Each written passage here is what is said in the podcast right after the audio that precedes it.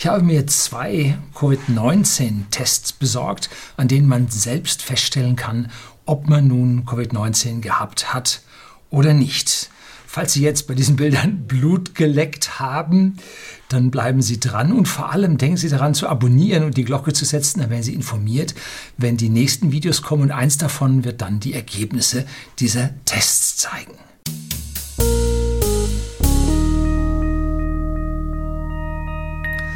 Guten Abend und herzlich willkommen im Unternehmerblog, kurz Unterblog genannt. Begleiten Sie mich auf meinem Lebensweg und lernen Sie die Geheimnisse der Gesellschaft und Wirtschaft kennen, die von Politik und Medien gerne verschwiegen werden.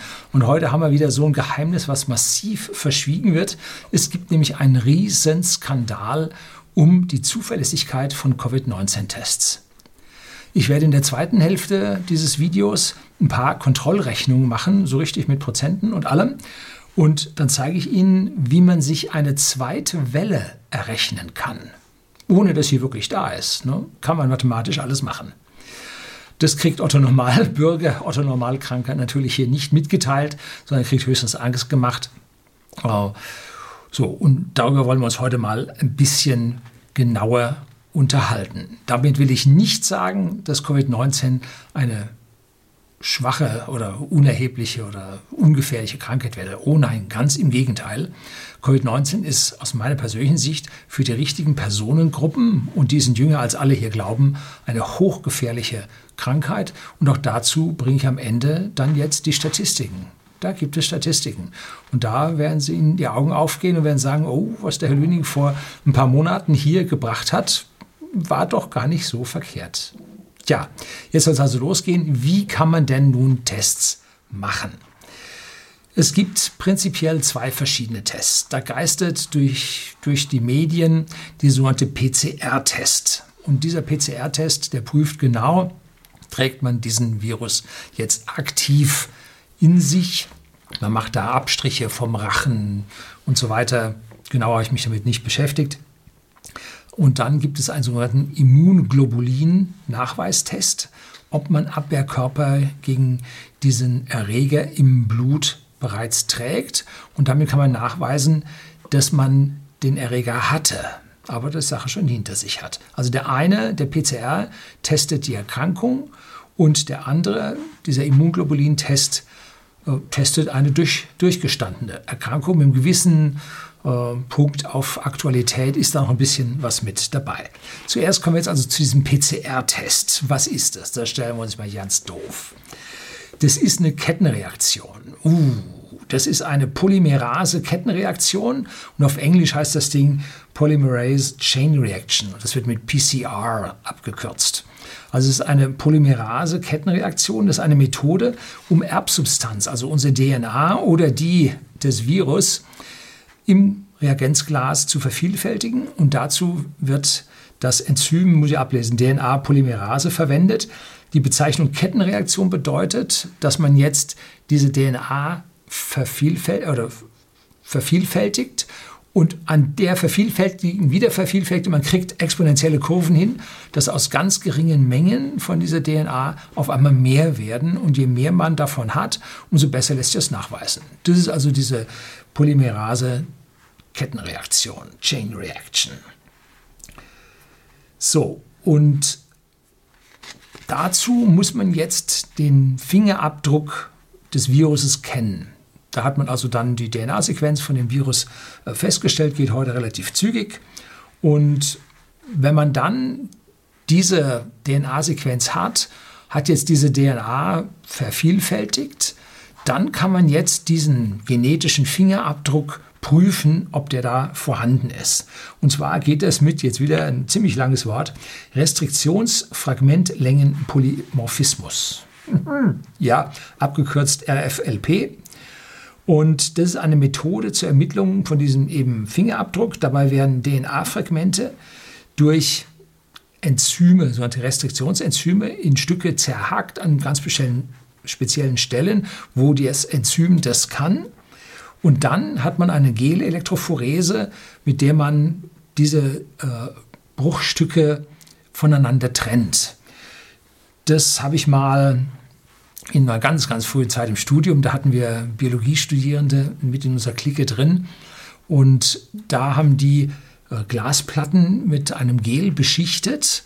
Dann wurden da Proben aufgebracht und dann wurden links und rechts wurde elektrische Spannung angelegt und dann zog das da äh, im Prinzip vom einen Pol zum anderen die, äh, ja, diese DNA-Stücke über, äh, ja, über dieses Gel durch äh, ja, elektrische äh, Ströme angetrieben und dann ergeben sich so Banden, wo die einzelnen DNA-Stücke hingekommen sind. Je länger die Dinger sind, umso langsamer läuft es und dann kriegt man ein genaues Abbild von dieser Spur, von diesem DNA und die kann man dann vergleichen mit dem vom, äh, vom Virus und dann sieht man, ah, Übereinstimmung. Das können Sie sich so ungefähr vorstellen, wie es gibt da so schlechte Krimis, da haben die immer so Folien gehabt, wo so DNA-Striche drauf waren, da haben sie die vor so einem Durchleuchter wie bei Röntgengeräte durchgehalten und haben gesagt, ja, das ist ein Mann und, und so weiter und stimmt genau überein. Und heute hat man da so einen Computer, der wird da so eine, so eine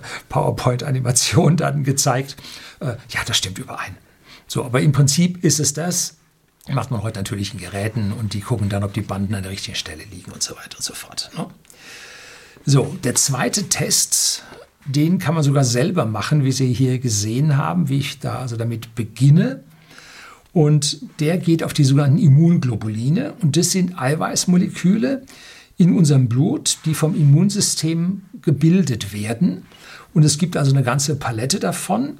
Nicht nur im Blut, im gesamten Körper finden die sich. Und sobald an diese Antikörper eine spezifische äh, Oberfläche des Viruses festgestellt wird, mit spezifischen, es nennt sich Antigenen, äh, dann fangen diese Antikörper an zu produzieren und an einer Stelle verbinden sie sich dann äh, mit dem zu bekämpfenden Fremdkörper und auf der anderen Stelle haben sie nun einen Adapter, der an die eigenen Fresszellen im Körper rangeht.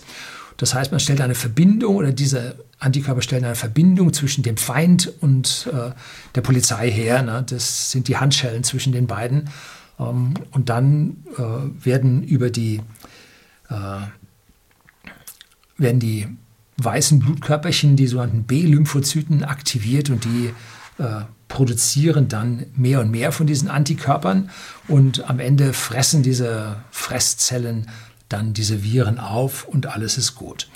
Wenn Sie jetzt zu wenig von diesen weißen Blutkörperchen haben, dann ist schlecht, dann produzieren Sie nicht genug, denn das ist jetzt ein exponentieller.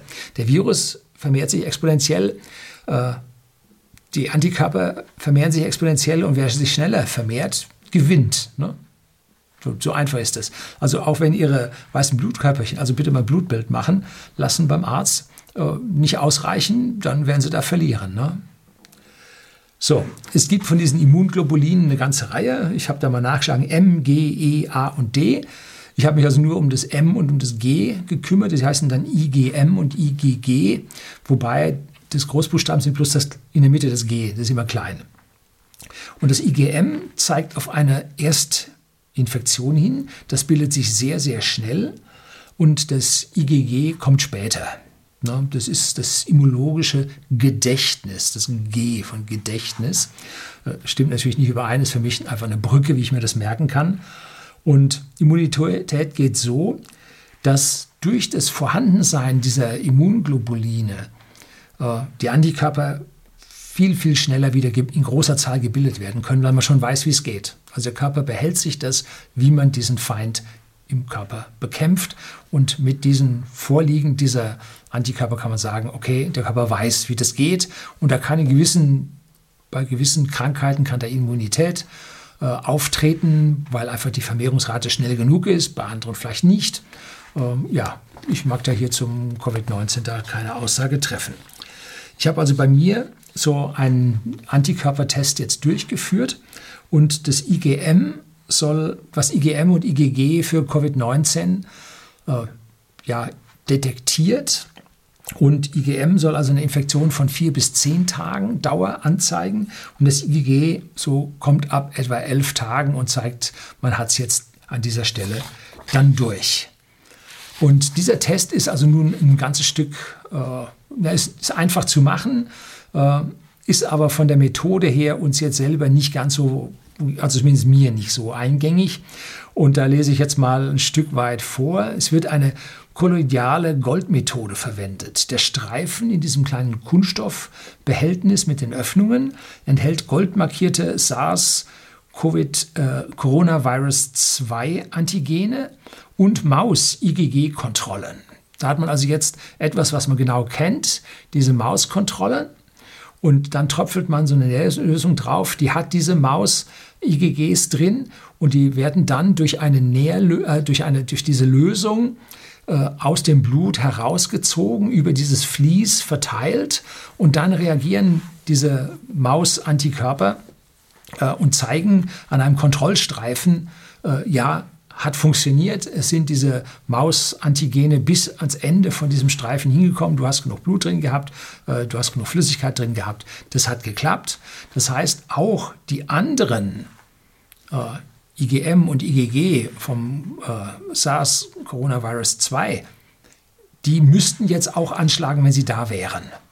So, und da gibt es halt diese entsprechenden Antikörper drin, äh, die da agieren. Wobei diese Maus ist an einer anderen Stelle, eine Ziege ist auch noch drin. Ja, also lass es an dieser Stelle genug sein. Ähm, dieser Kapillarsog, der da in diesem äh, Probenplättchen da drin läuft, das ist das Wichtige, dass der also diese Flüssigkeiten bis zu den Nachweisstellen bringt. Die Deutsche Apothekerzeitung, die schreibt also relativ negativ über diese Tests, da nur es eigentlich medizinisches Fachpersonal das durchführen sollte. Also Sie haben gesehen, wie das im Vergleich einfach bei mir gegangen ist. Wenn man ein paar Mal zur Blutabnahme gegangen ist, wenn man zur Impfung gegangen ist, dann kann man das mit dem Händereinigen, Desinfizieren, dem Einstechen. Diesmal habe ich keinen Nerv getroffen, ich habe es noch nicht mal gespürt, dass der drin war. Äh, den ersten Blutstropfen abwischen, dass man da nicht irgendwelche Verschmutzungen noch mit reinbekommt und dann das entsprechende auffangen. Ne? Also das ist vergleichsweise easy und beim Arzt wird es auch nicht in einer höheren Qualität aus meiner persönlichen Sicht durchgeführt, als ich das jetzt bei mir gemacht habe. Klar, es geht hier an der Stelle ums Geld, es geht um die Arbeitszeit, es geht um die Labore und, und, und. Ne? Der Zehnerpack Schnelltests, den, den hier äh, kann ich dann im nächsten Video oder zeige ich dann erst im nächsten Video. Ich weiß jetzt schon, wie er ausgegangen ist, zeige ich aber erst im nächsten Video mit dem anderen, wo dann die Ergebnisse gekommen sind. Und der 10er-Pack kostet 69,90, das heißt, das Stück kostet 6,90 Euro. Und den anderen Test, den ich wegschicken muss, wo man also nicht den Blutstropfen da auftropft auf den Träger, sondern 250 Mikroliter in dieser kleinen Küvette äh, dann wegschickt per Post, der kostet auch 69,90. Also wenn man es da selbst macht, hat man ein Zehntel des Preises. Jo, ne? Darum geht's. Wichtig. Also ich stehe jetzt weder, das soll es mit den Versuchen gewesen sein, ich stehe jetzt weder auf der Seite der Regierung mit diesen extrem harten Lockdowns, noch stehe ich auf der Seite von den Ignorierern, der Schnupfen ist vorbei. Ich halte Covid-19 für blitzgefährlich, wenn es den Falschen trifft. Ne? Und im Voraus weiß man nicht so richtig, wer es ist. Ne? Jede Menge Menschen, auch unter 40, sind verstorben werden wir nachher noch die Diagramme sehen mit den Todeszahlen. Ne? Man kann nicht bestimmt sagen, ob das Virus jetzt ungefährlich war oder ob unsere Maßnahmen geholfen haben.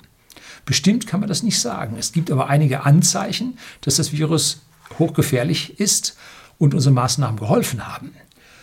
Bloß, äh, wie will man diese extrem langen Lockdown-Zeiten wie will man die rechtfertigen, wenn wir jetzt kaum noch Leute haben, die das verbreiten? Ne? Tja, jetzt kommen wir zu den Tests. Äh, die Antikörpertests gehen von 99,2 bis 99,8 Prozent äh, Richtigkeit aus. Das habe ich jetzt da nachgelesen. So stand es zumindest drauf. Ich habe zwei davon gemacht. Äh, es sollte halbwegs stimmen. Ja, das war jetzt hier so ein zynischer Husten.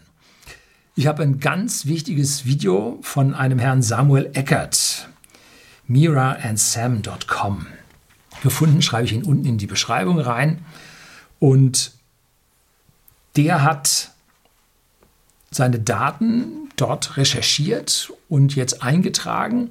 Da sind die Quellen drin, wo er die Daten her hat und hat dann damit angefangen zu rechnen Und genau das will ich jetzt mit seinen Werten auch machen. Und wenn Sie es im Detail sehen wollen, greifen Sie sich dieses Video. Bei mir gibt es jetzt nur das Exzerpt, die tiefen inneren Fakten. Es geht also hier um die PCR-Tests, Polymerase Chain Reaction. Wichtig, es sind zwei besondere Bezeichnungen. Und zwar einmal die Sensitivität, das ist der Wert, wie viele werden richtig getroffen. Und dann die Spezifizität. Spezifizität? Nein. Äh, Spezifität. Ähm, wie viele werden richtig als negativ gefunden? Der andere Teil sind die sogenannten False Positives, die also fälschlich äh, denjenigen als erkrankt melden. Ne? Die Universität Dresden hat Werte von 95 bis 98 Prozent für diese Spezifität herausgefunden. Äh, und daraus hat äh, der Herr Samuel Eckert einen Mittelwert von 96,5 Prozent gemacht. Mit dieser Zahl kann man jetzt mal rechnen.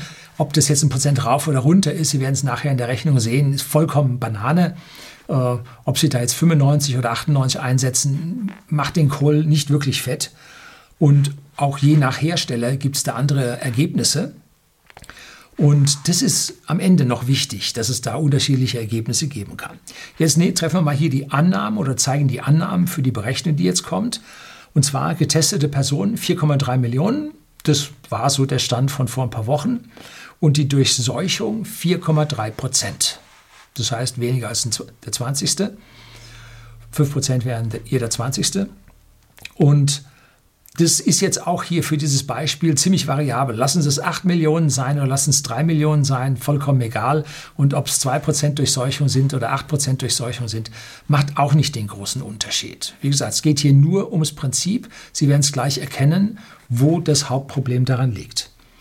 Wir haben also jetzt die 4,3 Millionen, können wir jetzt aufteilen mit diesen 4,3% auf 184.900 Individuen, die positiv sind, die also äh, Corona Covid-19 haben und 4.115.100, die es nicht haben. Das sind jetzt die Zahlen, die ja am Ende werden wir sehen, in gewisser Weise geschätzt sind, ähm, aber wahrscheinlich nicht so weit 50 Prozent, 100 Prozent von der Wirklichkeit entfernt sind. Ähm, das ist jetzt die Annahme. Ne? So, und jetzt schauen wir uns an, mit einer Sensitivität von 97,5 Prozent bekommen wir 180.278 positiv Getestete. So, die 2,5 Prozent, die daneben gehen, die nicht erkannt werden, sind 4.622 Stück. Das ist jetzt die Fehlerrate, äh, die automatisch bei diesem Test dabei ist. Keine technische Anwendung, keine medizinische Anwendung funktioniert hundertprozentig. Es gibt immer Fehler und das ist der Fehler. Und 97,5 Prozent ist schon ziemlich gut. Jetzt schauen wir uns auf die negative Seite und haben dort die Spezifität von 96,5 Prozent. Das heißt, 96,5 Prozent von 4,115 100 Millionen sind 3.971.072. So, die sind richtig negativ erkannt worden. Aber die 3,5 Prozent, die jetzt falsch positiv erkannt wurden, sind 144.029. So, jetzt addieren wir die positiven und die negativen mal zusammen. Da sehen wir die 324.307 und die 3.975.694. Wir sehen also, obwohl wir nur 184.900 Positive haben, wurden durch die vielen, vielen, vielen False Positive die Sache auf 324.309 erhöht. Nur 57 Prozent davon sind richtig. 43 Prozent sind falsch. Das ist das Riesenproblem, wenn man geringe Durchseuchungsraten hat und hohe ja, Testzahlen. Das ist das Problem. Die False Positives reißen einem das Ergebnis schier ins, ins Fehlerhafte bis zum geht nicht mehr. Das ist das Schlimme. Die Negativen sind ziemlich gut mit 96,6 Prozent, da kann man sauber zufrieden sein. Das also, wenn man negativ erkannt wurde, passt das. Wenn man positiv erkannt wurde, ja, wie gesagt, 50 äh, Prozent wäre Würfeln. Bist du positiv oder negativ? Das sind 50 Prozent. 57 Prozent liegt knapp drüber. Ne? Das ist das Problem. Wenn jetzt diese Zahlen sich ein Stück weit ändern, durch Hersteller, durch Anzahl von äh, mehr Messungen, dann auf einmal kann eine zweite Welle entstehen. Das ist das Problem. Und wenn jetzt irgendjemand sagt, dieser R, R0-Wert äh, steigt, ist über 1, das kann hier so eine Messung sein. Hat man einen etwas minderwertigeren Test gehabt? Ein Billighersteller, man muss ja irgendwann auch mal aufs Geld schauen. Hm? Schwupp, hat man die zweite Welle da. Ganz einfach. Oder einfach hingehen, ganz simpel, mehr messen. Mehr Mist, Mist, Mist. Ja, einfach mehr messen und schon wop geht die zweite Welle los. Ne? Das ist wichtig zu verstehen. Ne? Hier haben wir eine völlig schwierige Situation, die jetzt nicht nur bei Covid-19 auftritt, sondern auch bei anderen Tests die in der Gesellschaft an, für verschiedene Krankheiten gemacht werden. Das ist allen Tests gemeinsam, ne? Dass sie halt nicht hundertprozentig sind und wenn die Testanzahl richtig groß ist und durch solch und klein, wop, sind sie falsch. Ne? Was ist denn nun richtig? Alles Käse, doch keine Katastrophe, alles Panikmache. Hm, oh nein, es gibt Zahlen, die lassen sich nicht fälschen.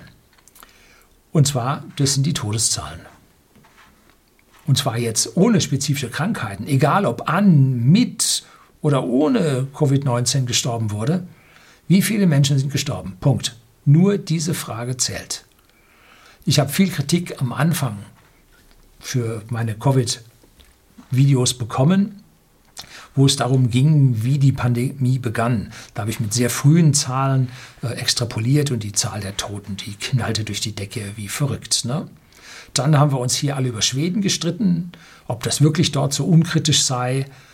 Und ja, leider, leider, leider muss ich sagen, habe ich recht gehabt. Tja, äh, hier nun die einfachen Todeszahlen aus dem Euro Mortality Monitor. Gebe ich Ihnen hier mal den Link an. Schon das erste Bild, das zeigt, also es geht um Europa, mit den Ländern von Europa. Und es geht hier jetzt um einen Zeitraum. Links, der erste Peak ist 2017, dann der nächste 2018, dieser Doppelpeak, dann 2019 nochmal ein Hubbel und dann äh, jetzt am Anfang von 2020 dieser extreme Peak. Das geht jetzt über alle Altersgruppen und die Farben sind, äh, die blauen sind tatsächlich Tote, dann unten sieht man das Graue, die normale Range. Dann mit, ihrer, mit der Basislinie, der gepunkteten Linie, dann der substanzielle Erhöhung in der roten Linie und am Ende das Gelbe, da wartet man noch drauf, weil da noch Korrekturen fehlen und Nachmeldungen und so weiter. Das stimmt noch nicht. Ne? So, das heißt, jetzt sind es über alle äh, Länder in Europa über alle Altersstufen. Allerdings von Deutschland sind die wenigsten mit dabei, da ist Hessen und Berlin mit dabei. Kann man also nicht drauf zählen. Warum die deutschen Beamten das nicht rausrücken, ich weiß es nicht. So. Ohne Lockdown wären die Zahlen explodiert. Diese exponentiellen Zahlen waren tatsächlich gerechnet richtig. Und zwar hier, wie gesagt, Tote, egal an was, ne? Und die Wahrscheinlichkeit, dass jetzt irgendeine verdeckte Krankheit, irgendwelche verdeckten Unruhen, wo so viele gemeuchelt worden wären, nein, das ist mit einer hohen äh, Wahrscheinlichkeit sind das genau Covid-19-Tote. Ne? Egal, ob man da nun nachgemessen hat, ob der Tod war wegen, an oder mit äh, oder ohne, völlig egal. Es sind halt diese hohen Todeszahlen, die sich dann ergeben haben. Wenn man dann nun gar nichts macht, kann man sehen, was in Brasilien gerade passiert. Das knallt durch die Decke. Das ist richtig heftig. Und Brasilien ist gerade dabei, die USA, die vergleichsweise wenig und spät getan hat, an dieser Stelle zu überholen. Jetzt schauen wir uns mal die Zahlen nach dem Alter an. Unter 14 Jahren oder 14 und drunter passiert so gut wie nichts, das wackelt so ein bisschen dahin, ist nicht so schlimm. Jetzt 15 bis 44 Jahre zeigt eine deutliche Überhöhung. Ne? Richtig drüber. Das heißt, auch für die 15- bis 44-Jährigen hat sich massiv etwas getan. Natürlich sind diese Zahlen absolut gesehen unter der älteren Bevölkerung. Aber es ist richtig nach oben geknallt. Ne? Also zu sagen, ah, ich bin unter 45, kein Problem für mich, so einfach war es nicht. Und wenn man jetzt die 45 bis 64-Jährigen nimmt, und da bin ich nun auch dabei, äh, dann sieht man, wie das sich ja bald verdreifacht hat an den Todeszahlen. Also das ist eine schlimme Nummer. Deshalb sage ich, Covid-19 ist eine gefährliche Krankheit. Kommen wir gleich drauf, warum ich momentan ziemlich locker drauf bin und sage, macht nicht so viel. Ne? Also wie gesagt, da fehlt die Bewertung, die sich bei Politikern normalerweise niemand traut. Dann kommen wir äh, mit einem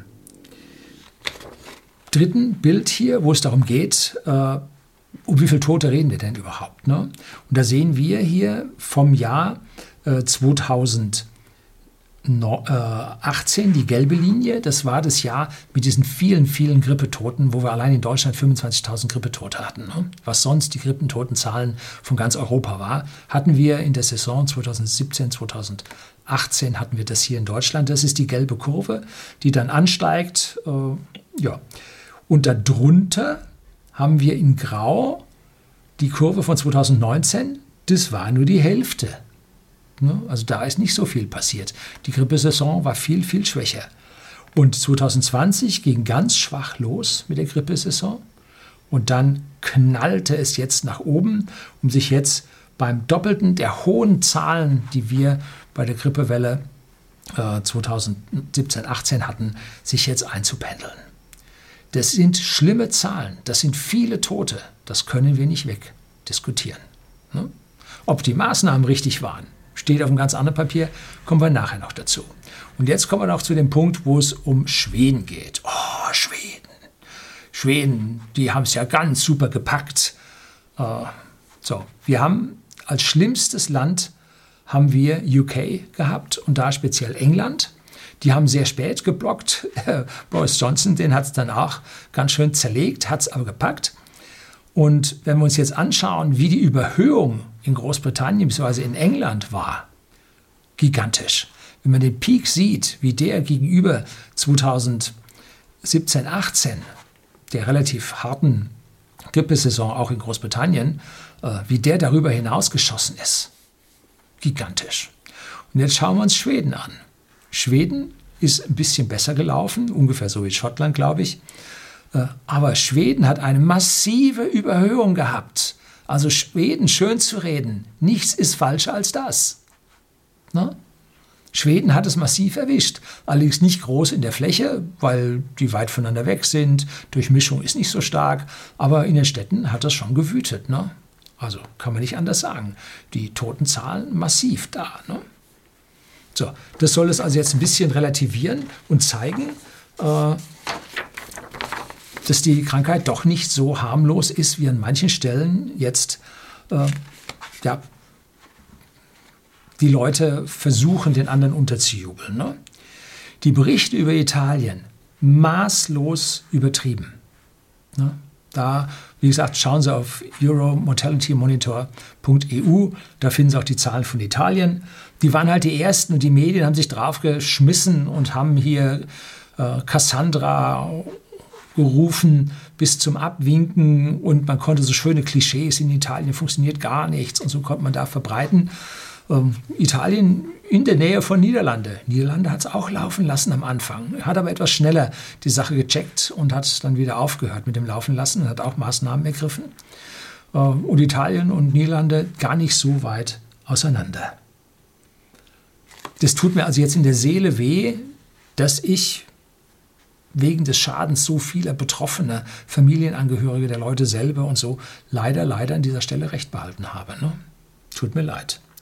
So, wie groß ist denn jetzt die Ansteckungsgefahr? wenn wir täglich 200 bis 300 Neuerkrankungen haben, dann können wir damit ganz locker und entspannt leben.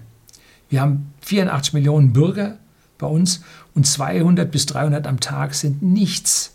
Das sind 0,3 Fälle pro 100.000 Einwohner. Ne? Dass Sie den treffen, da können Sie völlig entspannt sein. Und harte Lockdown-Maßnahmen aus meiner Sicht nicht angemessen. Äh, Abstände halten, selbstverständlich. Masken tragen, ja. Aber hier alles mit Gewalt runterzufahren und unten zu halten, halte ich nicht für angemessen. Ne? Halte ich nicht für angemessen. Äh, hätten unsere öffentlichen Stellen die Zahlen schneller zusammen gehabt und hätten die Infektionswege und die Heftigkeit der verschiedenen Infektionswege schnell bewertet, dann wäre man also weitaus schneller zum Ziel gekommen. Und man weiß ja in, in Asien seit Jahrzehnten, warum man dort Masken trägt. Nein, nicht um sich selbst zu schützen, um andere zu schützen. Ne? Und bei uns erfährt man das dann oder erfährt man von den Staatsmedien zuerst, Corona, boah, ist was von Aluhutträgern, kannst du gerade vergessen und so. War ÖR-Medien ganz am Anfang, Verschwörungstheorie, kommt alles nicht. Ne? So, und dann, oh, doch, kommt. Also komplett rumgedreht, jetzt tragen wir den Alten, das haben sie nicht gesagt. Äh, und jetzt oh, Panik, Panik, gut, Auflage, Einschaltquoten, alles gut, jetzt machen wir auf Panik. Ähm, aber dann gesagt, Masken helfen nicht. Warum helfen Masken nicht? Nun, weil wir keine hatten völlige Unterversorgung, Notfalldinge runtergefahren bis zum geht nicht mehr. Was hat der Gesundheitsminister, der sich hat feiern lassen, was hat er vorher gemacht? Sich nicht um die Menschen gekümmert. Nein, wir hatten einfach nicht ausreichend medizinisches Personal. Äh, nicht Personal, medizinisches Gut, wie diese Masken, Schutzanzüge und so weiter, was man da alles braucht. Hatten wir nicht. Ja? So. Äh, also Masken ist nicht. Und dann auf einmal, doch jetzt, jetzt machen wir Maskenpflicht. Also erst Masken helfen nicht und dann breit verteilt, Staatsmedien, propagandistisch alles ausgetragen. Und dann auf einmal, doch ja, jetzt haben wir Masken, jetzt machen wir Masken. So. Also die liefen umher wie die Hühner, gackerten wie die Hühner. Das war eine Katastrophe, die sich dort vor unseren Augen abgespielt hat. Die haben sich aufgeführt, als wären sie die Weisesten der Welt ich glaube, die sind heute noch nicht so weit wie jemand, der wirklich rechnen kann. Ne? Da ist dann politisches Recht haben und wie hole ich die meisten äh, Wähler an dieser Stelle ab. Ne? Und wer dann sich dagegen wehrt, der hat so, das ist ein Rechter. Oh. So. Das sind die üblichen Geschichten, wie man unliebsame Demonstrationen wegkriegen will. Ne? Am Ende hat die Regierung bei den Ängstlichen gewonnen und bei den Selbstbewussten verloren. Und zwar beides mal stark. Ne? Ganz übel waren die Propagandaaktivitäten, dass Corona mit dem Klima zu tun hätte. Das war so unterirdisch, das war so, das Wort mag ich jetzt nicht sagen, sonst werde ich justiziabel. Also das war sowas von unterirdisch. Und dann will man eine deflationäre Krise, die wir jetzt haben, das ist Deflation, durch einen New Green Deal bekämpfen. Mit Dingen, die keine Vervielfältige haben, die keine Potenzierungen haben, sondern die nur Geldlöcher sind und irgendwelche Menschen da beschäftigen, die da irgendwas tun. Im Zweifelsfall CO2-Moleküle zählen. Ne? Also so geht es nicht. Äh, man gab Billionen für die Finanzindustrie aus und Milliarden für die Bürger. Finden Sie den Fehler? Ne? Wo man nur hinsieht, es passt nicht vorne und nicht hinten. Was am Anfang vielleicht noch gut aussieht, verkehrt sich dann am Ende, merkt man so richtig, wie jeder in seine Richtung zieht, wie jeder seine Klientel bedient. So, die kommende Wahl wird aus meiner Sicht, also sie kommt jetzt ja erst jetzt nicht äh, im November die US-Wahl vom Präsidenten, sondern äh, im nächsten, spätestens 24. Oktober 2021 die Bundestagswahl. Äh, die wird hochinteressant. Ich vermute mal, dass die CDU ihr Umfrageergebnis nicht wird halten können und auf die Werte vor der Corona-Krise mindestens abfallen wird.